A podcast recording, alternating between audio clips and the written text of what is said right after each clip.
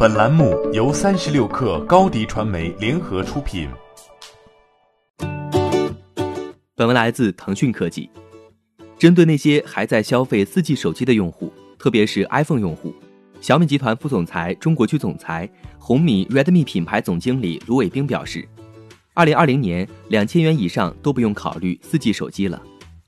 卢伟冰说，二零二零年两千元以上都不用考虑四 G 手机了，更不要说三千多元了。到今年年底，地级市和部分县城五 G 信号覆盖，明年预计全覆盖，沿海地区覆盖速度更快。Redmi 去年推出一千九百九十九元五 G 手机 Redmi K 三十，卢伟冰曾表示，它的意义犹如二零一一年小米发布一千九百九十九元手机推动智能手机普及一样，这样的价格对五 G 手机的普及有着历史性意义。雷军表示，二零二一年会出现千元五 G 手机。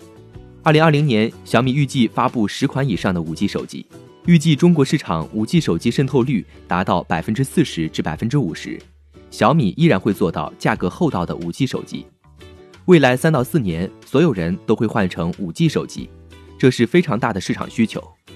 小米的现金流良好，库存充足，为五 G 业务开局打下良好基础。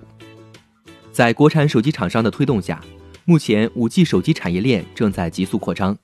而预计二零二零年第四季度将会有更多不到两千元的五 G 手机推出，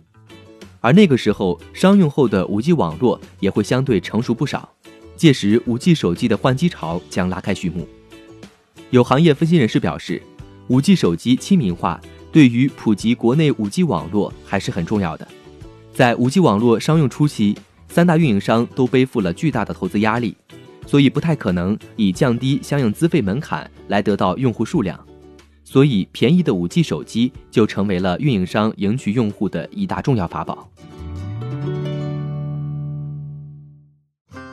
欢迎添加小小客微信 xs 三六 kr 加入三十六课粉丝群。